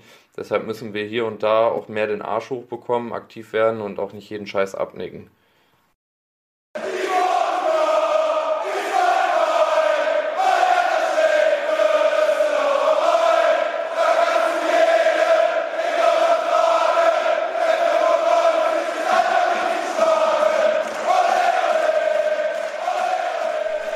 Ja, wir haben auch mit Leuten von Fortuna Düsseldorf gesprochen. Genauer gesagt mit Konrad von der dortigen Fernhilfe. Aber bevor wir jetzt auf das Versammlungsgesetz nochmal zu sprechen kommen, Konrad, stell dich doch bitte mal den Hörerinnen und Hörern und vor allem auch die Fanhilfe von Fortuna Düsseldorf bitte vor. Ja, hallo zusammen. Ähm, ich bin Konrad von der Fanhilfe Fortuna. Ähm, vielleicht nochmal ein bisschen zur Erörterung. Also die Fanhilfe Fortuna ist halt ein Zusammenschluss von äh, ja, Fortuna-Fans, die sich wirklich aus dem ja, verschiedensten Spektren rekrutieren. Also wir haben Leute aus Ultragruppen dabei, aber auch Kuttenträger und äh, teils auch Leute von der Haupttribüne. Und ähm, genau, die Idee war im Prinzip damals, ähm, ja, eine Gruppe zu gründen oder eine Organisation zu gründen, die Fortuna-Fans in Konfliktsituationen mit der Polizei oder mit dem Ordnungsdienst einfach beratend zur Seite steht, dass die Leute irgendwie eine Anlaufstelle haben, wenn es irgendwie Probleme gibt. Ähm, wir haben auch oft die Erfahrung gemacht auf Auswärtsspielen, dass Leute, die halt irgendwie das erste Mal mit der Polizei in Konflikt kommen, oftmals dann irgendwie das Wissen nicht haben und dann Aussagen machen und dann einfach es ja zur Situation kommen, die nicht sein müssen. Wichtig ist uns dann natürlich, die Leute dann auch weiter zu begleiten, wenn es äh, im schlimmsten Fall dann zur Verhandlung kommt. Aber ich sag mal, neben dieser ähm, ganzen äh, Gerichtssache und Polizeisache ist für uns auch noch wichtig, Fanthemen in der Öffentlichkeit zu positionieren. Also hier gilt, ähm, zählt vor allem Pressearbeit dazu, aber auch der Austausch mit Politikern und Politikerinnen und äh, zu gewissen Themen zum Beispiel kleine Anfragen im Landtag zu stellen und so möglichst gut Fanthemen oder ja, Fanprobleme in der Öffentlichkeit zu positionieren. Ja, vielen Dank für diesen Überblick. Konrad, die erste Demo gegen das damals noch sich in der Planung befindende Versammlungsgesetz, die fand im Juni letzten Jahres statt und wurde äh, vom gewaltsamen Einschreiten der Polizei gegenüber den Demonstrierenden überschattet. Bei der Demo waren natürlich auch zahlreiche Fortuna-Fans äh, vertreten. Kannst du uns noch mal so ein bisschen die Situation beschreiben? Wie habt ihr die Demo damals in äh, Düsseldorf erlebt? Ja, genau. Die Demonstration im Juni, das war so die erste große Demo, die es halt dann damals zum Versammlungsgesetz gab. Organisiert wurde die im Wesentlichen von dem Bündnis Versammlungsgesetz NRW stoppen. Ähm, es war ein Bündnis oder ist ein Bündnis unterschiedlicher gesellschaftlicher Gruppen, auch viele Gruppen aus dem Antifa-Spektrum. Ähm, und ja, aber auch Parteien waren da ähm, vertreten. Und zwar aber eigentlich relativ schnell klar, dass wir da auch an der Demo teilnehmen möchten weil dieses Gesetz, äh, dieses Thema Polizeiversammlungsgesetz äh, war schon die ganze Zeit so ähm, ja, präsent, aber dann ist es natürlich wesentlich nochmal in den Vordergrund getreten. Deswegen ja, haben wir uns dann relativ schnell entschlossen, auch ähm, an der Demo teilzunehmen. Ich denke, das war für uns auf jeden Fall ja ein besonderer Tag, weil gerade durch diese pandemische Lage ja wir einfach daran gehindert wurden, den üblichen Fan-Dasein nachzugehen ähm, so wir als Fanhilfe Fortuna haben dann im Prinzip auch ähm, ja, waren nicht mehr im Stadion, als auch die Fanszene ähm, ist weder im Stadion aufgetreten, noch ähm, gab es Zusammenkünfte oder ähnliches vorm Stadion. Deshalb ähm, ja, war das auf jeden Fall ein besonderer Tag, weil man irgendwie das erste Mal wieder so als Gruppe aufgetreten ist oder in einer größeren Gruppe unterwegs war. Ähm, das, was man halt auch vom Spieltag kennt, um vielleicht auch mal die Zuhörer so ein bisschen mitzunehmen oder ähm, ja, diesen ganzen äh, Tag ein bisschen Revue passieren zu lassen. Äh, getroffen wurde sich von dem Demonstrationszug, beziehungsweise aufgestellt hat sich der Demonstrationszug auf der anderen Rheinseite, also gegenüber der Altstadt auf den Rheinwiesen. Ähm, das ist so eine ja, große freie Fläche ähm, direkt am Rhein und es war halt eigentlich ein relativ entspannter Sommertag.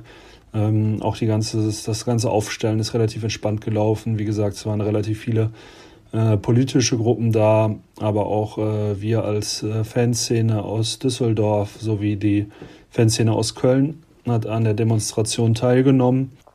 Genau, es waren ja ungefähr 5000 bis 6000 Teilnehmer haben teilgenommen an der Demonstration damals.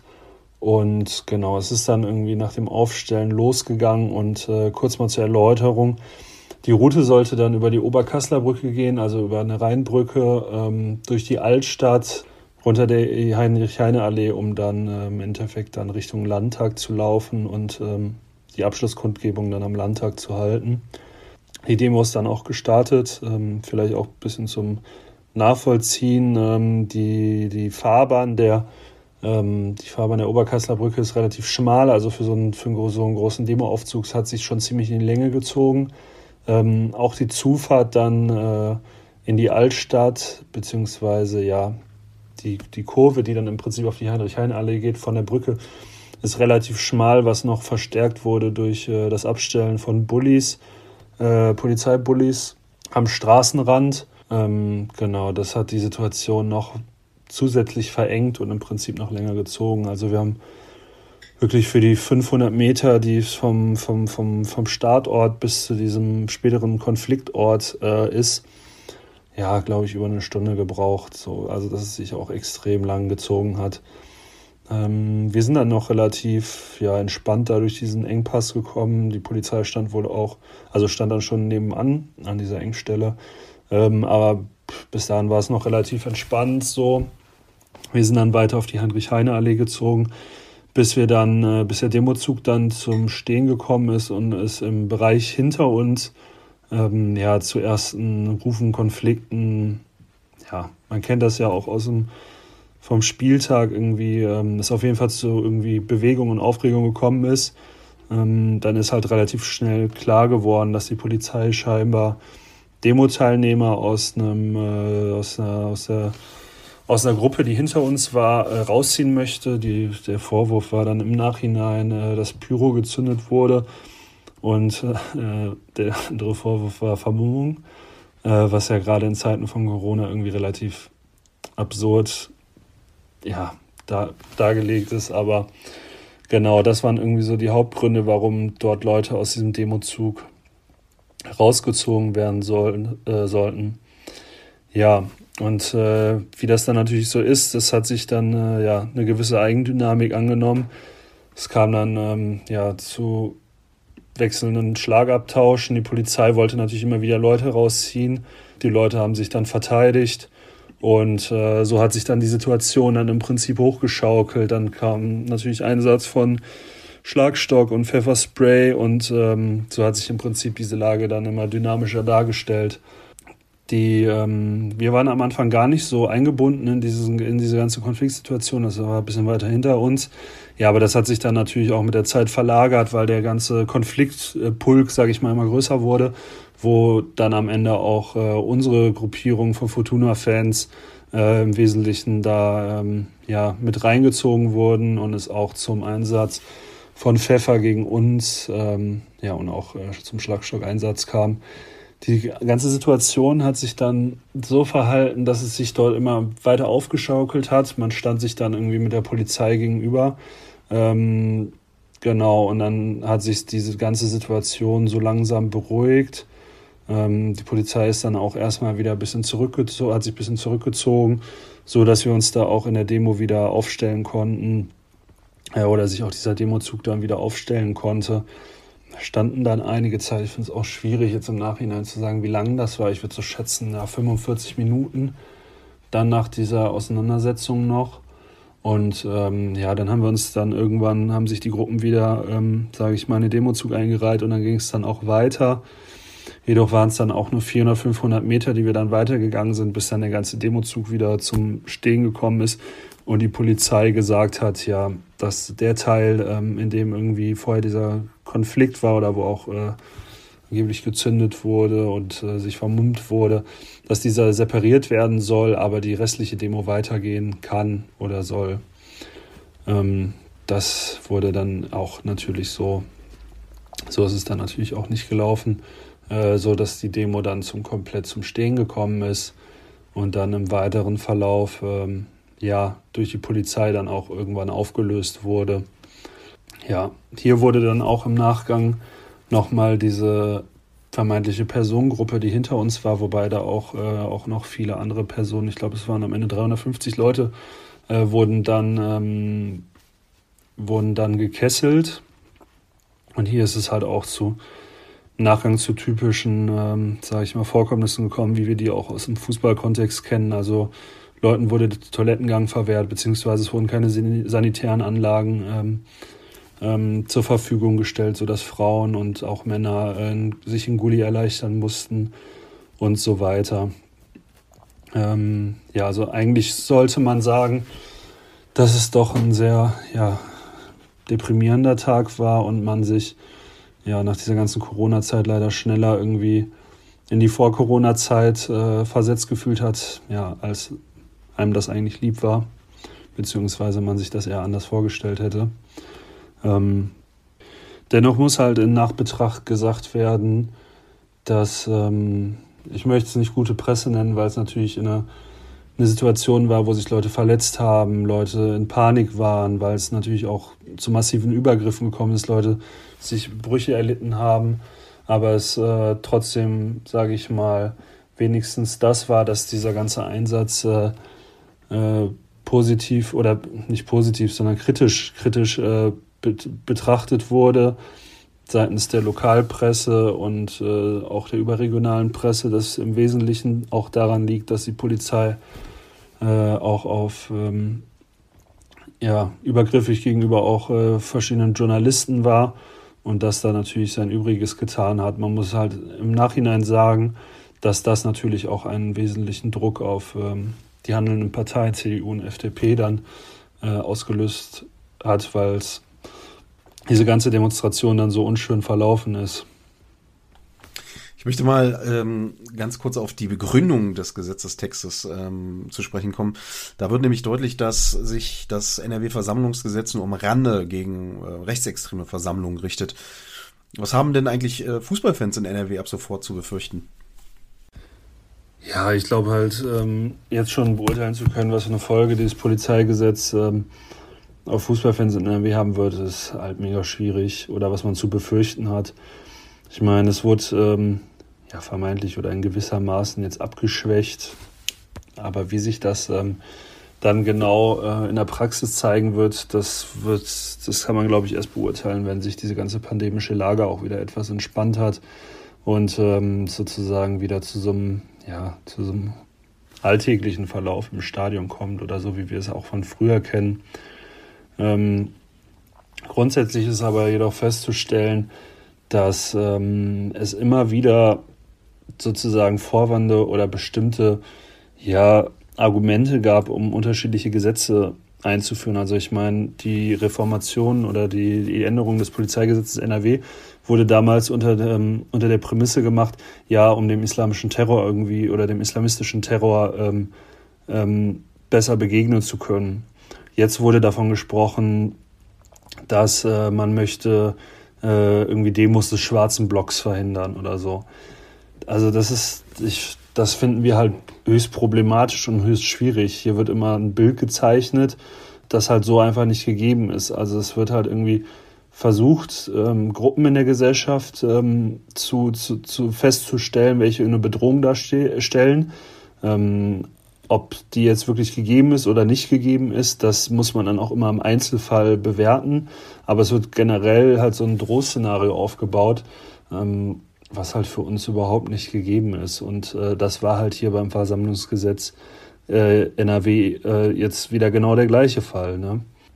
Im Endeffekt, wenn, äh, wenn, äh, wenn Herbert Roll dann sagt, ja, ähm, man müsste sich als äh, friedlicher Fußballfan, das ist halt auch noch wichtig äh, zu erwähnen, dass sie natürlich friedlich sein müssen, oder sonstige ähm, Personenkreise sich keine Sorgen machen müssen, weil das gilt ja nur für, für, für schlechte Demonstrationen oder schlechte Versammlungen. Im Endeffekt macht halt kein, hat es, hat das keinen Wert, weil die Leute, die das Gesetz äh, umsetzen, ist im Endeffekt die Polizei. Und äh, wie die Polizei Gesetze auslegt oder für wen sie das anwendet, das tut sie äh, dann nach Gutdünken oder nach ihrem Ermessen. Und ähm, daran lässt sich erst feststellen, wie, wie sehr dieses Versammlungsgesetz jetzt auch auf Fußballfans einwirken wird.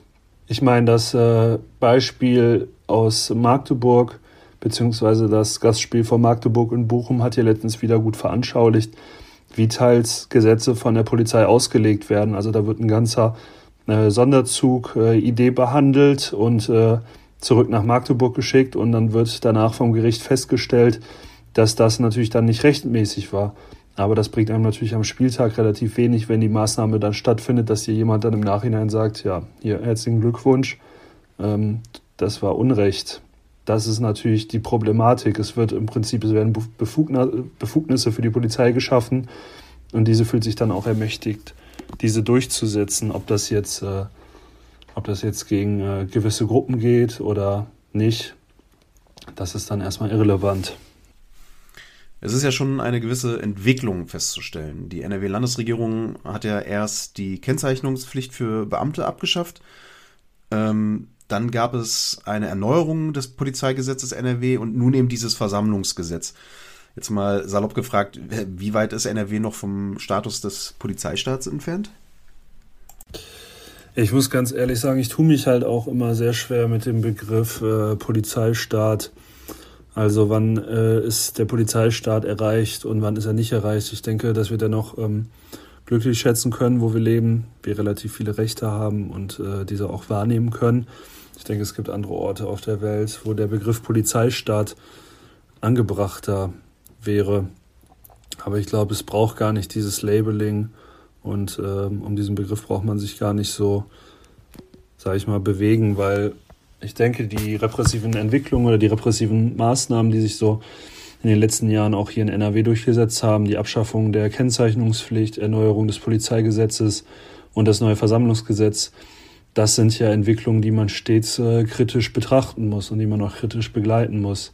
Ähm, ich denke, die wesentliche Problematik ist, welches Bild wird hier vermittelt. Also es wird, es wird ja im Prinzip ein Bild gezeichnet, dass es ähm, dass die Gesellschaft immer gewalttätiger wird und die Polizei mehr Befugnisse braucht, um diesen, diesen, diesen Entwicklungen irgendwie entgegenzuwirken. Und das ist, zeigt sich ja ganz klar in Statistiken, dem ist nicht so. Hier, es gibt keine, es gibt keine irgendwie Straßenschlachten, die jedes Wochenende hier äh, in NRW stattfinden oder ähm, immer größere Gewaltexzesse. Man sieht ja eher die Entwicklung in die andere Richtung, also dass Straftaten ja abnehmen.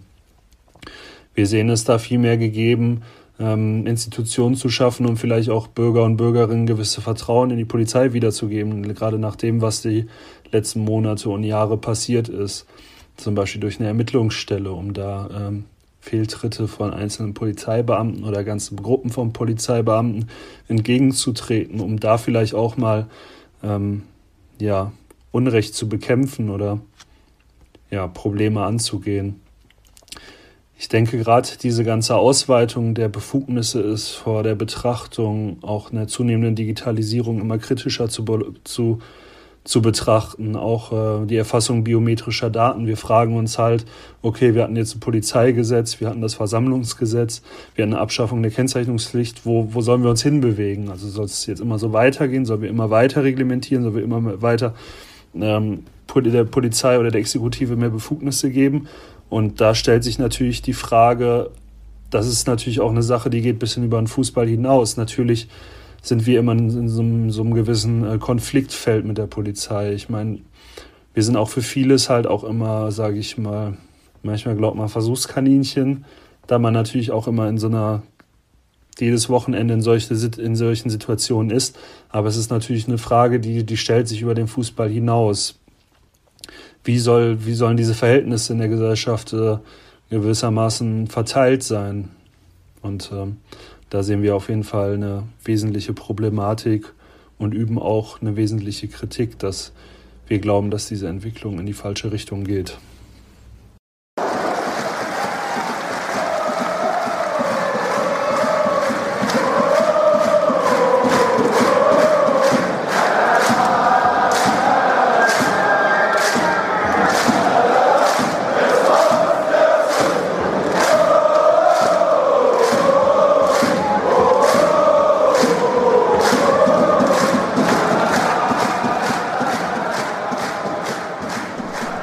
Ja, ihr habt es wahrscheinlich mitbekommen, Austria Salzburg ist auf der Suche nach einem neuen Stadion.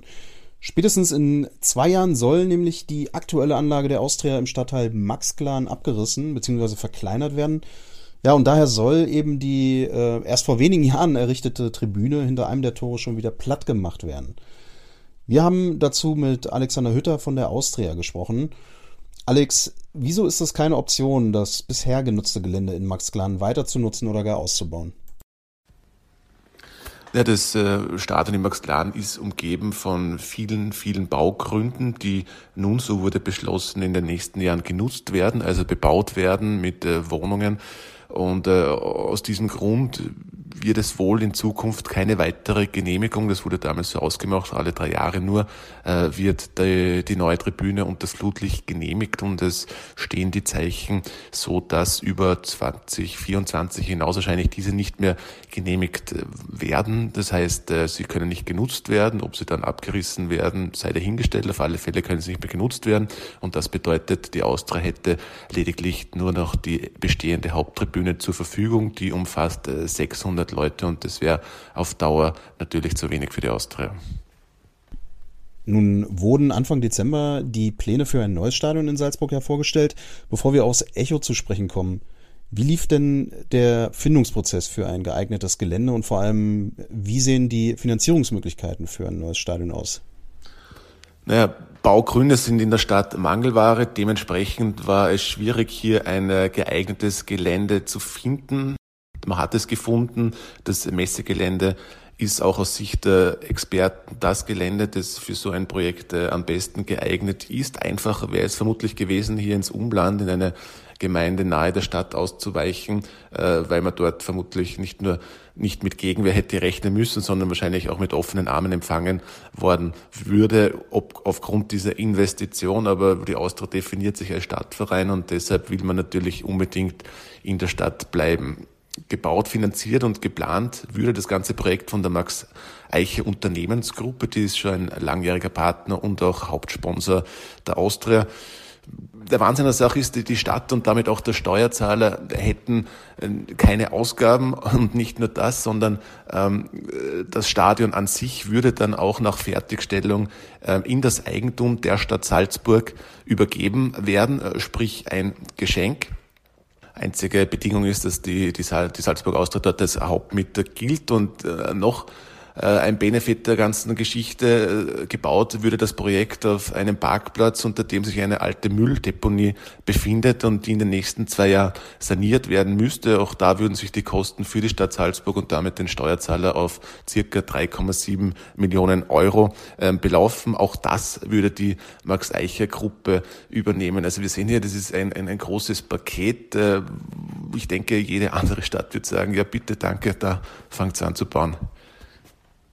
Und ein weiterer interessanter Punkt, wie ich finde, beim Stadionneubau ist ja, es sollen Wohnungen geschaffen werden im bzw. am Stadion. Welche Rolle spielt der soziale Wohnungsbau bei den Planungen? Na, jeder, der sich ein bisschen mit Salzburg beschäftigt, weiß, dass hier die Mietpreise explodieren. Umso wichtiger wären 400 äh, neue Wohnungen, von denen die Hälfte, also rund 200 Wohnungen, sich dem sozialen Wohnbau verpflichten würden. Da ist der kolportierte Mietpreis äh, 6 Euro pro Quadratmeter. Das kann man, glaube ich, lang suchen in Salzburg und wird man so nicht finden. Also wäre wirklich ein, ein großer Beitrag für leistbares Wohnen in Salzburg. Und man muss dazu sagen, das ist auch ein Projekt, das ist so zu betrachten, da will sie nicht unbedingt äh, irgendwer bereichern, bereichern. Jeder, der sich auskennt, ein bisschen damit, ähm, der weiß, dass sich solche Baukosten erst lange, viel lange später amortisieren als bei einem sonstigen Wohnbau noch dazu, weil eben auch das Stadion und die dazugehörige Tiefgarage äh, einen erheblichen Kostenanteil bei diesem Projekt trägt. Und trotz all dieser von dir aufgezählten Punkte wurde das Projekt relativ schnell seitens des ÖVP-Bürgermeisters Harald Preuner heißt er, ähm, ja, und auch von der Messezentrum Salzburg GmbH abgeschmettert. Welche Gründe wurden hier eigentlich genannt? Na, wenn man sich überlegt, die Stadt äh, hat plötzlich 400 neue Wohnungen zur Verfügung. Die Stadt bekommt ähm, Abschluss, äh, nach Abschluss des Projektes ein Stadion geschenkt. Das ganze Projekt hat ein Investitionsvolumen von 193 Millionen Euro, das nicht nur äh, den Betrieben hier in der Stadt und im Umland ähm, ähm, zuteil wird, sondern von dem natürlich auch die Stadt dann in weiterer Folge Steuern erhält, äh, war es eben schon erstaunlich, dass seitens des Bürgermeisters Bräuner versucht wurde, das einfach so vom Tisch zu wischen mit dem lapidaren Hinweis, es sei nicht im Interesse der Stadt. Ganz so hat es dann zum Glück doch nicht funktioniert. Es wurde konkret nachgefragt, was denn dagegen sprechen würde. Zum einen wurde argumentiert, äh, es würde der Grünland geopfert. Das stimmt nicht. Es wird kein Grünland angetastet. Dann kam man drauf, die Messe würde Parkplätze verlieren. Auch das stimmt nicht. Im Zuge der Tiefgarage würde die Messe sogar noch Parkplätze dazu bekommen. Und in weiterer Folge haben dann auch die anderen Fraktionen eingesehen, ähm, dass man so nicht argumentieren bzw. handeln kann und von ein von privater Hand so angeregtes Projekt einfach so vom Tisch zu wischen und äh, hat beschlossen, dass dem Projekt ein Prüfungsverfahren, dass dieses Projekt ein Prüfungsverfahren äh, unterlaufen wird und jetzt schauen wir uns mal an, wie die Geschichte dann in weiterer Folge, was das betrifft, äh, sich entwickeln wird. Ihr bleibt dennoch hartnäckig. Welche Aktionen habt ihr denn unternommen, um den Stadionbau doch noch ins Rollen zu bekommen? Na, den Startschuss hat eine Pressekonferenz gemacht, dann folgten Spruchbandaktionen in der Stadt. Es muss natürlich viel Aufklärungsarbeit äh, geleistet werden, um die Menschen zu überzeugen, warum das Projekt äh, eigentlich wichtig für die Stadt ist und es gibt eine Unterschriftenaktion, die ist sowohl ähm, digital als auch, wenn man so sagen will, analog, also sprich noch händisch äh, mit Zetteln am Laufen und äh, werden noch viele weitere Aktionen folgen und, und jeder, der die Austrianer ein bisschen kennt, der weiß, dass Aufgeben nie eine Option ist und war und äh, ähm, die Austrianer durchaus hartnäckig bleiben und äh, weiterhin versuchen, ähm, den Leut die Leute von diesem Projekt zu überzeugen. Ja, beharrlich sind sie bei der Austria, das kann man wohl sagen. Respekt dafür auf jeden Fall. Alex, nun gibt es seit einigen Wochen eine Online-Petition, die das Projekt retten könnte. Welche Hoffnungen verknüpft ihr mit dieser äh, Petition und wie aussichtsreich bewertet ihr die Erfolgschancen? Naja, die Hoffnungen, die liegen natürlich nicht allein auf der Online-Petition beziehungsweise auf der Unterschriftenaktion, sondern da gehört ja, wie schon angesprochen, viel mehr dazu, Aufklärungsarbeit und, und andere Tätigkeiten, um möglichst viele Menschen da ins Boot zu holen und von diesem Projekt zu überzeugen. Und äh, sie auch Reaktion des Bürgermeisters, die Austria wird da oft belächelt als, als kleiner Haufen, der ähm, weiterhin ähm, für diese Tradition in der Stadt kämpft, der eigentlich nicht ernst zu nehmen ist. Aber wenn man sich ein bisschen jetzt die jüngere Geschichte anschaut, ähm, ist diesem sogenannten kleinen Haufen schon so viel gelungen und ist dieser kleine Haufen schon oftmals vor so großen Problemen gestanden und hat sie trotzdem bewältigt. Und, und, und wenn, äh, wenn die Austria jetzt äh, dieses Projekt, äh, beziehungsweise die Leute und die Stadt von diesem Projekt überzeugen kann und dann die Leute in weiterer Folge sehen, dass sich dieses Projekt lohnt und dass das ein Mehrwert, eine Bereicherung für die Stadt ist, dann hätte man ein, ein weiteres Mal bewiesen, für was die Austria ähm, steht und für was die Austria, zu was die Austria fähig ist und dass äh, aus äh, einer Idee, die am Anfang schier unmöglich war, dann doch Realität wird und äh, die Leute mit dieser Geschichte glücklich werden.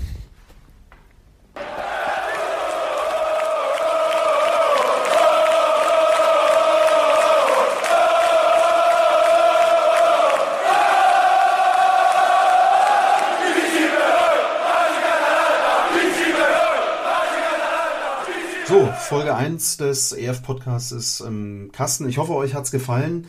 Für die Italien-Liebhaber unter euch geht es ähm, hier bald schon weiter. Dann nehmen wir uns nämlich das ähm, im Erlebnis Fußballverlag erschienene Buch Volle Amore Nostro ähm, zu Herzen. Da geht es ja über die Ultras von Atalanta Und wir sprechen da auch mit einer Person, die seit der Jahrtausendwende in die Kurva Nord zu Atalanta geht und uns im Rahmen des ähm, Viertelfinals, was glaube ich, ähm, von Atalanta in Leipzig viele spannende Fragen beantwortet. Und ja, einfach auch so, einfach die Hintergründe zur Entstehung dieses Buches, die wollen wir da dann wieder mit dir, Stefan, besprechen.